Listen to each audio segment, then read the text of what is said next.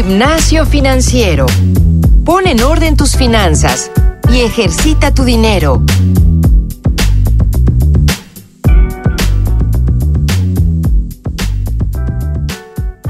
Hola, ¿qué tal queridos podescuchas? Bienvenidos al quinto episodio de Gimnasio Financiero en donde vamos a hablar de FinTech. Estoy como siempre con Isabel Gómez Abogado. Buenos días, Isa. Hola Paco, ¿cómo estás? Hola, buenos días. Estoy muy contenta de estar aquí con ustedes y bueno, los introducimos un poquito al tema de hoy. El tema de hoy es FinTech. Seguramente has escuchado hablar de FinTech, si no, pues ¿qué estás esperando? FinTech es toda una nueva revolución que está tomando control del mundo de las finanzas. Entonces, pues estamos muy felices de platicarles todo. A ver. Sin duda, y mira, eh, algo que, que, que, ahorita comentaste y que, que, me gustaría retomar, dijiste que es un, un término nuevo. Eh, antes que, que, comencemos, fintech como palabra es, es un término compuesto que une, conjunta finance and technology. Finanzas y tecnología, fintech, ¿de acuerdo? Y sí, eh, al final este término, eh, digamos que tuvo un, un, despegue recientemente grandísimo. Sin embargo, vaya, las finanzas y la tecnología tienen muchísimos años trabajando juntas. Eh, y desde hace, no 10 años, quizás un poco más, mucho más, los cajeros automáticos es tecnología y es finanzas cuando empezó la banca digital, eh, la, la, la, idea de hacer transacciones también en línea es parte de, una disrupción eh, fintech. ¿Qué, ¿Qué, es lo que trata de hacer fintech? Es intermediar en el mundo de las finanzas. Siempre estuvimos acostumbrados a ir a un banco, a tener todas nuestras transacciones en sucursales y fintech lo que trata de hacer es empezar a digitalizar este mundo bancario y hacer algo nuevo y diferente, ¿no? O sea, sobre todo lo que necesitamos hacer con FinTech es beneficiar al usuario. PayPal lo hizo hace muchos años también. Eh, muchos, eh, digamos, ofertas que había para hacer transacciones en línea, eh, incluso redes sociales les empezaron a hacer, Facebook, Google, etcétera, etcétera, ya tenían un poco de esta, de esta innovación, de esta disrupción y de este cambio, que son las tres representaciones claves del fintech. Innovación, disrupción y cambio. Y bueno, Paco, seguramente has leído las noticias y, se, y, te has enterado que hace que menos de un mes Peña Nieto promulgó la ley FinTech. Así es. Y fue aprobada ya por los senadores, por los diputados. Y pues yo creo, o sea, que este es un momento histórico en nuestro país, el que estamos viviendo. ¿Por qué? Porque, bueno, empezaron ante, o sea, hay gente que no tiene cosas de educación básica, pero tiene un celular a la mano y lo sabe usar perfectamente bien. Entonces, ¿cómo, qué, qué, pasa? Que con estas empresas fintech que están saliendo, son hasta hoy en el país unas, ¿qué? 280 firmas por ahí. Uh -huh. Pues se necesita transparencia, se necesita regulación y eso es lo que hace la ley fintech. Ante tantas empresas que están saliendo de manejar dinero desde tu propio smartphone, la ley fintech se propone a regularlas, a que haya transparencia, a proteger al usuario y a que haya un registro de cada cliente que se acerca a ellas. ¿Para qué? Para la seguridad tanto del cliente como de la empresa. Quisiera saber si tú me puedes decir, entiendo que, que esta transparencia y esta seguridad me la da a mí, ¿no? La ley fintech como usuario, ¿en qué más me puede beneficiar que hayan aprobado una ley fintech como esta? Número uno, como ya dije, tienes la certeza de que los servicios que se te están brindando están ya respaldados por la ley. Ok. Entonces, ahí está esa certeza, esta transparencia, está... No, ya no solo hay una empresa regulada, ya va a haber a partir de ahora muchas empresas reguladas. Entonces, okay. por un lado, con una puedes manejar tu dinero, con otra puedes fondear proyectos o fondear gente que necesita medicinas. De otro lado, puedes este, ya pagar con tu dedo pulgar. Ya hay más variedad. Facilidad, ¿no? Para el usuario también. Exacto, facilidad. O sea, ya no es, no solo se trata de invertir tu dinero, sino de invertirlo, de... De pagar. Ajá, de no tener que llevar efectivo ni una tarjeta de crédito contigo, este, de prestar dinero. Incluso, o sea, vaya, por lo que dices, incluso en la seguridad de estar en la calle sin tanto efectivo, sin mis tarjetas de crédito, eso también me ayuda, ¿no? Exacto, ya... exacto. Ok. Y también, este, pues que haya de entrada que yo creo que también la ley fintech este, es, impacta de forma positiva en el sentido de que hay más accesibilidad, acceso, accesibilidad, ¿eh? acceso a una educación financiera. Ok. Tal vez no te lo van a dar en las escuelas, como yo creo que sería ideal, pero las mismas plataformas fintech están dando su propia Visión, ¿no? Ajá, exacto, están compartiendo su propia visión a través de blogs, a través de sus aplicaciones. Este, hay como una cercanía más entre cliente y los que trabajan ahí. Mm, perfecto. Ya se conocen, organizan eventos, o sea, como que la gente ya manejar dinero ya no se vuelve cosa de unos pocos. Yo creo que con la ley fintech se hace más grande. Ok, perfecto. Y mira, esto nos lleva también a, a- a otro tema que queríamos abordar, particularmente sobre los tipos de, de, de fintechs que existen, ¿no? O sea, fintech no nada más es banca en línea. Eso es algo que mucha gente piensa y no es así. Hay cuatro tipos de fintech, cuatro eh, categorías. La primera es financiación de particulares y empresas. Es decir, crowdlending, crowdfunding, ¿no? Eh, vaya, el crowdfunding quiere decir, crowd es, eh, digamos, grupo de gente. Eh, funding es fondeo, crowdlending, lending es, es préstamo, en donde una persona con un proyecto, con una empresa, pone su proyecto en línea, lo, lo, lo avala con, eh, gracias a, a otras empresas. Cubo Financiero, por ejemplo, es, es, una. Eh, Fondeadora es otra también. En Estados Unidos, Kickstarter también es, es, es una empresa que hace este estilo de, de, vaya, esta categoría. Y este proyecto que está disponible en línea empieza a buscar fondeadores, empieza a buscar gente que está dispuesta ya sea a prestar dinero para ese, para ese proyecto o gente que quiere fondearlo, ¿no? Simplemente teniendo ya sea acciones, ya sea, hay incluso en Kickstarter y Fondeadora te dan algún premio por, por fondear ese, ese proyecto. Esa es una de las categorías. La otra es transferencia de fondos. La segunda es transferencia de fondos.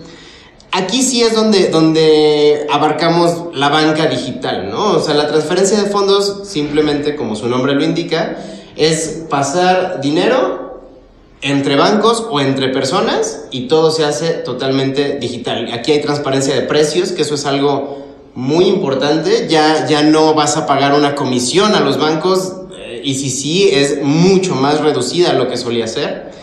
La tercera es el asesoramiento financiero e inversiones. También aquí Cubo Financiero entra, entra en, este, en este juego.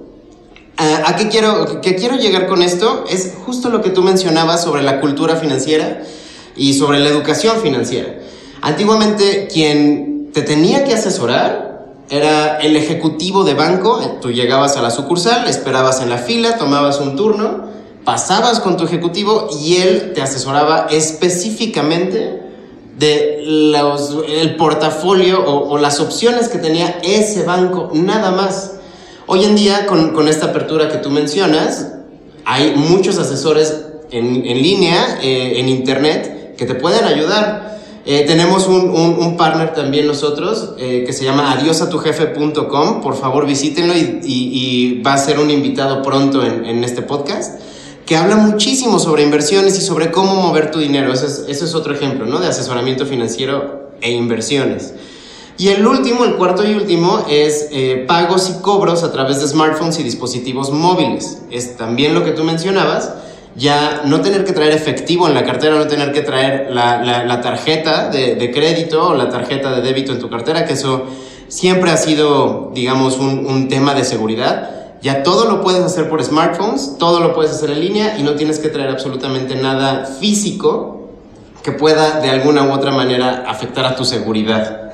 Ah, pues muy bien. Y a todo esto que tú nos estás contando, Paco, yo tengo una, un tipo de inquietud. Uh -huh. Este, yo creo que la gente tiene que ser cuidadosa porque, o sea, es muy padre y muy accesible y hay mucha comunicación de esto en redes sociales, pero también por ahí se dan fraudes. Claro. Por ejemplo, por ahí luego llega alguien que pretende ser una empresa, entonces siempre hay que verificar que las fuentes que vemos en redes sociales y lo que dicen y las personas sea oficial. De entrada, por ejemplo, en Cubo Financiero, antes de dar un préstamo de invertir, no pedimos que nos paguen. No, perfecto, sí, es Exacto, importantísimo. Sí, sí. Yo creo que la gente tiene que ser muy cuidadosa también, siempre verificar que que las páginas oficiales de redes sociales sean las verdaderas.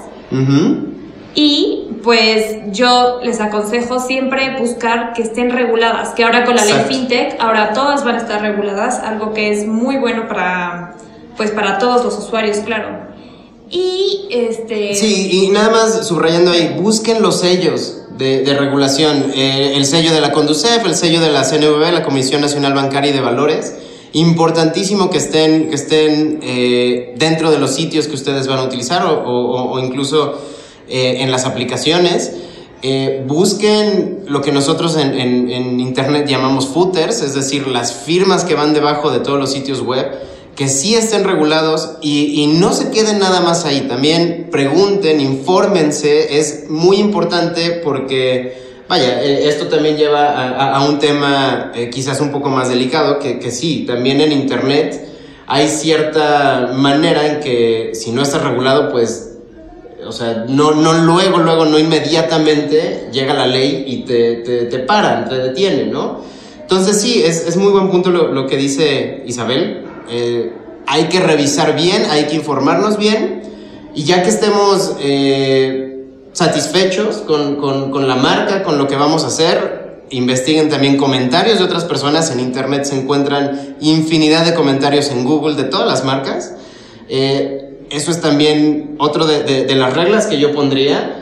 Si, si no tiene un, sitio oficial en Google que, que, que, ustedes puedan ver, no nada más el dominio, sino también eh, Google My Business se llama, una vez que buscas una marca, en la esquina superior derecha te va a salir si tiene un, un local o si tiene sucursales o si tiene una oficina física, eso es importantísimo, que ustedes puedan ver que tiene oficina física, eh, que hay gente trabajando ahí, que no es solo una persona. Vaya, sí, sí hay, eh, quizás sería tema importantísimo para otro, para otro episodio, la seguridad de, de la banca en línea, la seguridad de, de, de fintech y la seguridad de, muchas cosas que son básicamente pues transacciones en línea. Claro, sobre todo si una persona, un individuo en Facebook te dice, oye, puedes depositar conmigo, yo soy cubo financiero, Nunca, nunca. Yo creo que ninguna empresa se comunica de esa forma con una sola persona en su cuenta personal. Y bueno, Paco, ¿querías algo más que preguntar? Pues algo que, a mí sí me interesa muchísimo es eh, el origen de la revolución. Al final entiendo que, es para el beneficio del usuario, pero cuéntanos un poco más de, dónde viene o por qué viene, por qué crees tú que, surge esta, esta disrupción. Claro, mira, esta moda de fintech es más allá que solo la tecnología. Yo creo que en parte hay un cierto descontento de la gente, cierta desigualdad. ¿Por qué? Porque, mira, al final invertir antes era algo así como invertir grandes cantidades de dinero. Necesitabas muchísimo dinero para invertir. Para empezar a invertir, este, hay gente que, o sea, invertir no era algo de todos. Ahorita ya te pones a platicar y hay gente que invierte en distintas plataformas. Lo que yo creo que originó este cambio es el descontento de la gente y el gap inmenso entre los servicios bancarios y las personas. Al final había un espacio enorme, una falta de cultura impresionante y un descontento de que la gente pues no confía en los bancos, no no confía en los asesores bancarios, este, pensaban que invertir y manejar dinero no era algo para ellos, sino algo para los expertos y los que tienen invertir como hobby y los que se vuelven muy financieros y muy económicos. Entonces, y ahorita con esta revolución nos damos cuenta que invertir es para todos. De acuerdo. Y manejar el dinero es para todos. Entonces, el origen de esta revolución es el descontento y el espacio inmenso que existía entre los servicios bancarios y las personas. Y las posibilidades tecnológicas que existen hoy en día también. Eh, creo que, mira, y pasó, creo que, un ejemplo clave es incluso Uber o, Airbnb. Eh, digamos, ok, ellos no son fintech, pero creo que, que encaja perfecto el ejemplo. Uber tuvo mucho éxito por el descontento que la gente tenía con los taxis convencionales. Lo mismo Airbnb tuvo tanto éxito porque la gente estaba en descontento con los precios de los hoteles, ¿no? Entonces surgen nuevas opciones, eh, surgen nuevas eh, oportunidades gracias a la tecnología. Entonces estas plataformas crecen porque están resolviendo una necesidad que a lo que estábamos acostumbrados, quizás los bancos tradicionales, los hoteles tradicionales, los taxis tradicionales, no nos estaban ayudando a resolver. Entonces es, es, un punto muy importante el, el que mencionas. Eh, desafortunadamente se nos está acabando el tiempo, como, como es costumbre en este, en este podcast. Tenemos Sí, sí, sí. Muy, poco, muy poco tiempo para, para platicar con ustedes. Esperamos que les haya gustado. Eh, nuevamente, como siempre, pueden contactarnos. Mi correo electrónico es franciscojavier.cubofinanciero.com, cubo con K. Isabel.gómez arroba cubofinanciero.com y si tienen una duda, si tienen comentarios, si quieren proponer nuevos temas y así, por favor no dejen de escribirnos. También eh, recuerden que, que esto es lo más dinámico posible. Dennos temas, dennos comentarios, qué les gustó y qué no. Por favor, déjenos comentarios en iTunes si es que están suscritos a, este podcast en iTunes. Igual en Spreaker, si es que de ahí descargan los episodios, también déjenos sus comentarios. Escriban ahí también en las plataformas en donde nos están escuchando para que nosotros podamos saber qué les gustaría escuchar, qué no, etcétera, etcétera. Entonces, pues yo me despido. Soy Francisco Javier Isa. Soy Isabel Gómez Aguado y esto fue Gimnasio Financiero. Muchas gracias. El entrenamiento de hoy ha terminado. No olvides reforzar tus finanzas todos los días y compartirnos con tus amigos. Te esperamos la próxima semana en Gimnasio Financiero.